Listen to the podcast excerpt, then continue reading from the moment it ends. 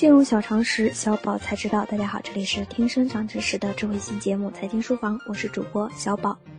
二零一八年的春天注定不平凡，外有美国贸易战摩拳擦掌，内有各大城市绞尽脑汁吸引人才，发动抢人大战。而这场抢人大战也在天津发布了最高性价比落户政策后正式推向高潮。五月十六日，天津市政府颁布落户新政。据统计，海河计划发布二十个小时以内就有三十万人登录，并且下载天津公安 APP 办理落户申请。五月十七日，由于网上下载咨询登记的人数太多，一度造成网络瘫痪。五月十八日下午两点，落户新政出台第一条补丁，在天津无住房、无工作、无社保的“三无”申请者，需先调入档案才可办理准签证。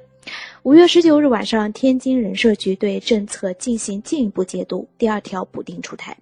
在外省市有工作单位的人员不能按在京无工作单位申报落户，如弄虚作假骗取落户资格，将会被注销户口，纳入诚信黑名单，并通报原籍。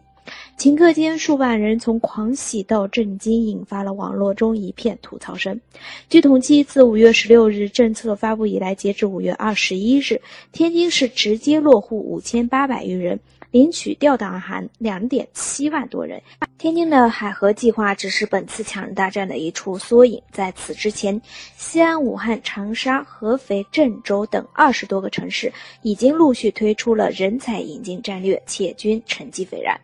那是什么导致了这一现象的发生呢？我们还要从人口红利谈起。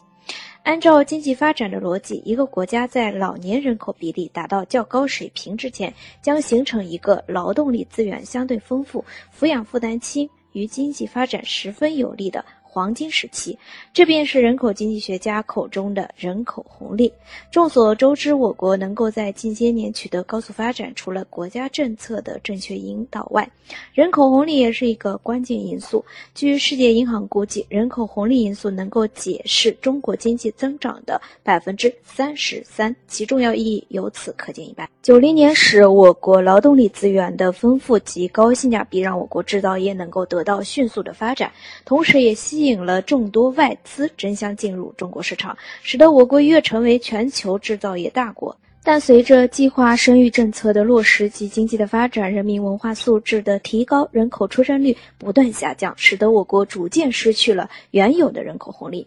据相关数据显示，目前中国的总和生育率不到一点五，也就是说，两对夫妻平均生育不到三个小孩。而如果未来继续保持这个水平，那么九零后将成为中国人口断崖式下跌的一代。我国十六到五十九周岁的人口规模，早在二零一二年便出现了减少，由前一年的九万两千五百四十三万人减至九万两千一百九十八万人，减少了三百四十五万人。此后更是每年都有减少，二零一三年减少两百四十四万人，二零一四年减少三百七十一万人，二零一五年减少了四百八十七万人，二零一六年减少了三百四十九万人。这标志着我国刘易斯拐点的到来与人口红利的衰减。与此同时，我们所处的社会正呈现出日渐严重的老龄化态势。二零一六年，全国六十五岁以上的老人所占比重已经达到百分之十点八，而当前参与人才争夺战的一二线城市的不少地方，均已呈现出高于全国平均水平的人口老龄化特征。二零一六年，北京六十五岁以上老年人占比超过百分之二十四。上海为百分之二十点六，广州是百分之十一点九，南京为百分之十一，武汉为百分之十三点七，成都是百分之十四点五。因此，适龄劳动力变成了支撑未来经济发展的珍贵资源。与此同时，由于虹吸效应的加持，使得适龄劳动力不断向北上广深涌入，也使得其他城市更加窘迫。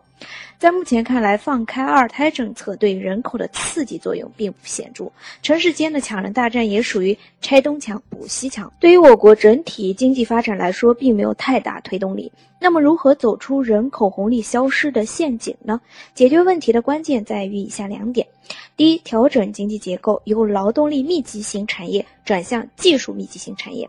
中国制造二零二五的提出便是这一举措的具体体现，大力发展高端制造、互联网、智能制造等产业，摆脱人口对产业发展的限制。第二，提高国民受教育程度。劳动力素质的提高可以增加就业率，而随着人口寿命的增长、退休年龄的延迟，就业人口比重将进一步增加，这也为更好的发展技术密集型产业提供了人才基础。而对于参与抢人大战的城市来说，比抢到人更重要的是留住人。如果没有给人才相应的发展空间以及公平的竞争环境，却趁机哄抬房价、紧盯 GDP，不能够使人才安居乐业、人尽其用。那花了钱抢了人，最后不是你的人。心灵鸡汤说得好，你若盛开，蝴蝶自来。放之城市发展亦然。即日起，大家可在微信中搜索“全拼金融理财峰会”，加入财经书房后援会微信实时掌握节目动态。以上就是今天的内容，我们明天再见。